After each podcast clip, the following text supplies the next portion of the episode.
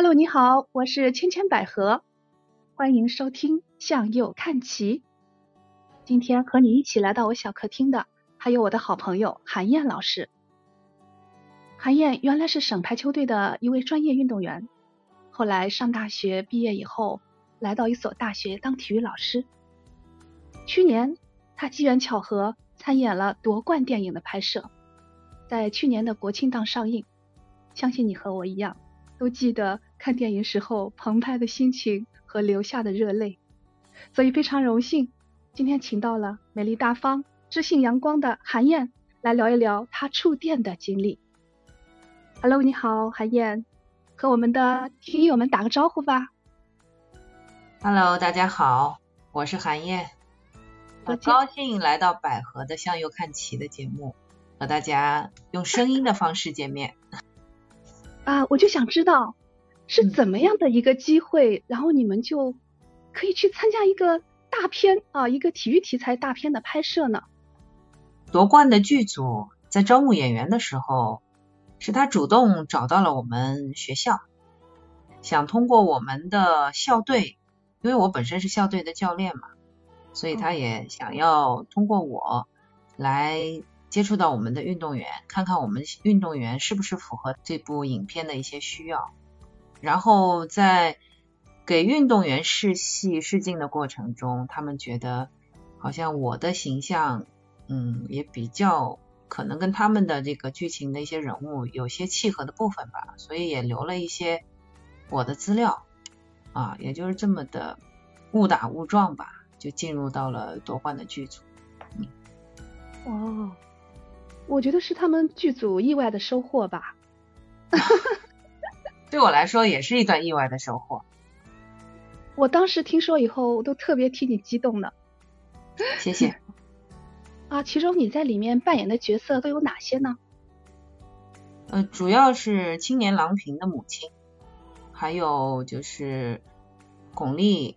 就是成年郎平的扮演者巩俐的一部分的替身，主要是这两部分。啊，那我我能这么说吗？就是郎平的那个形象是你和巩俐一起打造的？呃，不敢这么说，因为 太谦虚了。对，因为郎平这个人物的形象主要还是靠巩俐老师的一个呈现。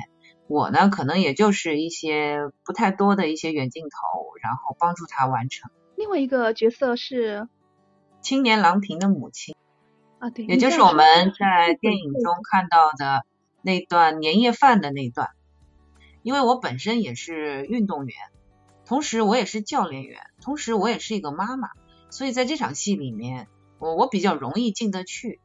所以当导演喊开拍的时候，我就很容易把自己放到那个角色里。里面去了，所以整个从头到尾吧，也没有任何表演的成分，只是一个真情流露。那场戏主要是为了突出青年郎平的扮演者白浪嘛，就是郎平的生活中的女儿的，她她的情绪，要把她的情绪给激发出来，这个是我们这场戏的可能一个比较重要的部分，就是希望她能够在那一刻有一个特别崩溃的状态，因为那场戏本身就是大年夜嘛。全国人民都在团圆，然后享受这个其乐融融的这种团圆的氛围的时候，但是女排却在那个地方被罚，一直罚到都是零零点过后了。所以对于呃那么年轻的十几岁、二十来岁的姑娘们来说，内心是崩溃的。所以怎么样在那场戏里面让这些演员能够把见到家长以后的那种崩溃的状态表现出来，这个是这场戏的一个重要的任务。拍完一条以后，然后我们那个负责表演的那个导演过来跟我说了，大概说了几句以后，然后给了我一个钢笔。他他的意思是说，这支钢笔对郎平来说是有意义的，而且是非同凡响的意义。但是对我来说，我是不知道的。所以他他的意思就是，你又是一个妈妈，你又是一个运动员，同时你又是个教练员，意思是。这个时候你要说点什么，能够把这个主创人员就是白浪的情绪能够激发出来，所以他就匆匆忙忙交代了一个这个任务给我，然后他就赶快离开了，然后就要准备开拍了，所以我就利用这么短短的这个可能也就一两分钟的时间吧，然后就想着我如果我是妈妈，我会怎么样跟我的女儿说一段什么样的话，拿着这支钢笔。啊，然后就后来就有了，嗯，我白浪进来以后，我拿着钢笔对他说的那段话。你是说的什么？啊，我当时说，我说这次来，妈妈给你带了一个礼物。然后我就把那支钢笔从口袋里掏出来了。我说，嗯，当你想家的时候，你就用这支笔给妈妈写信吧。就这么一句。哎呀，说实在的，我就现在听你这么讲，我都觉得好像真的被你打动了。嗯，我感觉我能体会到你这个言语里面的那种有对孩子的希望。不舍、心疼的那个感觉，我现在都有。你太棒了。其实，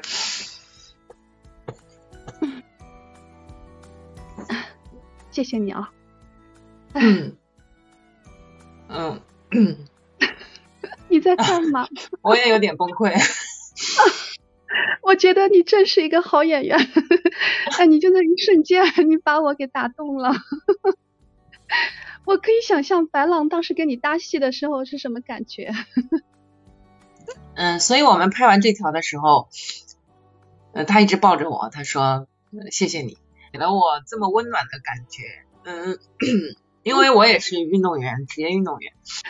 哎，你太棒了，很能体会，就是那种各种压力下，然后逢年过节不回家。嗯。嗯。对，作为母亲为了孩子那样艰苦的训练，嗯，为了完成训练比赛任务，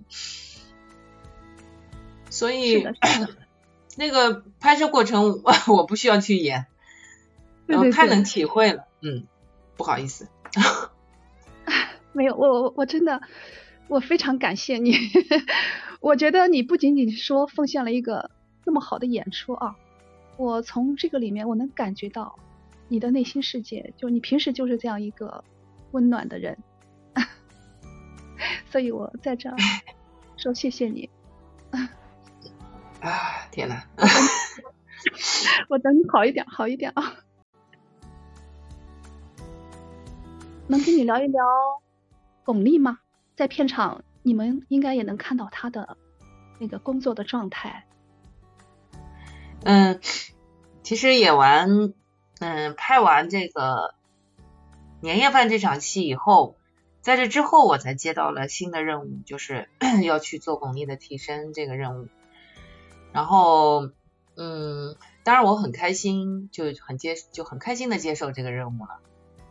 然后跟巩俐第一次见面，就是我们因为我是她替身嘛，好多镜头就是我们俩就是我下她上，她下我上，就是这样子的一个一个过程。啊，第一次见面的时候，反正从一开始上妆吧，嗯，定妆的时候，就是化妆的老师就说了，他说，嗯，老师，我觉得你更像郎平，就是跟巩俐，就是其实我跟巩俐是不像的，只是可能说，因为我们都在塑造郎平这个角色嘛，所以，嗯，他们觉得更像郎导一点，嗯，然后以至于在片场有些很多人都会觉得，哎呀，都认错人了，就。就会觉得 直接喊你郎导是吗？对对对对，真的有人认错人了，就是这样子。嗯，当然我会觉得很荣幸啊，因为我从身高，包括整个身形，然后再加上发套一戴嘛，就是的确跟郎导可能有几分相似。嗯，然后第一次跟巩俐面对面接触的时候，会觉得，嗯，就是其实他整个形象跟郎导也是，除了身高以外，就是。因为他对郎导这个人研研究的其实很透彻了，所以你就会觉得哦，是一个缩小版的郎导的那种状态。嗯，没有太把他，因为他本身原来在我们印象中就是一个非常厉害的女演员嘛，对吧？但是在那一刻，我我没有把他当成巩俐，可能在我心里，他郎平的状态会更多一些，所以没有什么太多的距离感。然后大家。相视一笑，打个招呼，然后就擦肩而过，然后就大家继续做自己的工作，就是这样。虽然说你们去拍电影是一个素人，但是因为拍的是关于排球的这个主题，我想这个应是你比较熟悉的领域，所以当你在沉浸其中的时候，是什么样的一种感觉？就是去演一个自己，演一个所在的这样一个团队。嗯，因为做巩俐这场戏的时候，它就是一个比赛的场景嘛。那比赛对我来说太熟悉了，那做教练也做了将近二十年了，运动员也是十四年的运动员经历，所以这这个场景对我来说太熟悉了，就是在血液里的东西。很多的我不需要去演，我只是，然后他跟我说你你是就是一个教练，教练的状态拿出来就行了，那我就按照我平常的一种状态拿出来，其实就够了。我所以这整个过程里面也没有什么表演的成分。嗯，啊，是的，是的。那你从参演以后，再来回望一下，就是关于这个你的职业生涯结束啊，作为球员的职业生涯结束以后，呃，你对于后面的职业规划，你当时是原来的计划是什么样？说实话，是很茫然的，就是你从事了十几年的这么一个。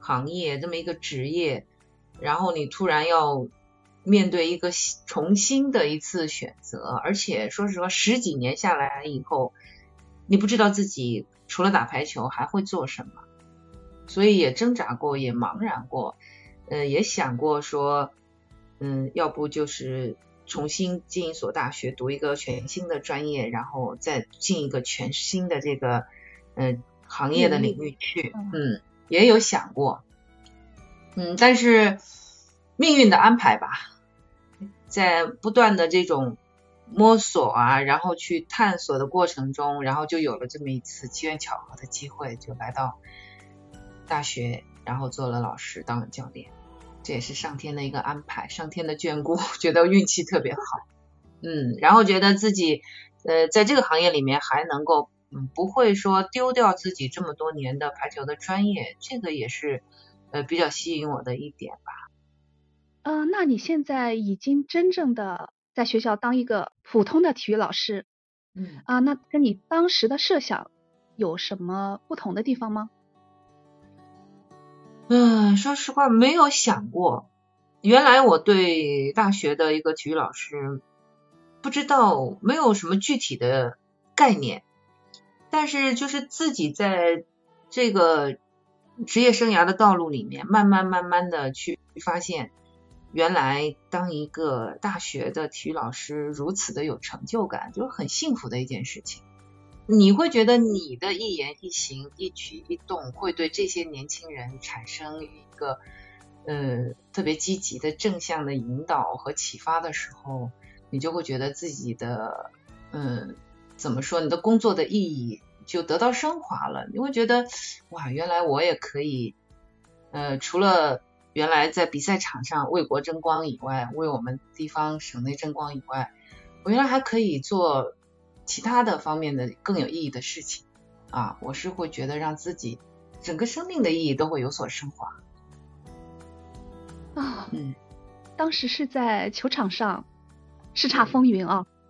现在是在课堂上，润物细无声，对吗？嗯嗯，对，就是这种感受。非常感谢你今天能抽出时间来到我的小小的会客厅啊。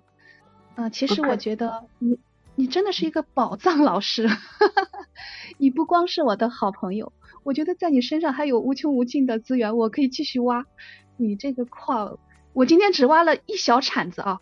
我觉得，太客气。我特别希望以后你能经常来到我的呃直播间，我的小客厅，嗯，跟我的听友们继续分享。那我也希望我的小耳朵们有什么想要听到的话题，包括想对韩燕老师有更多的了解，欢迎你们在我的评论区留言，并且关注和订阅我的专辑。好，谢谢谢谢，嗯嗯，拜拜。拜拜，拜拜。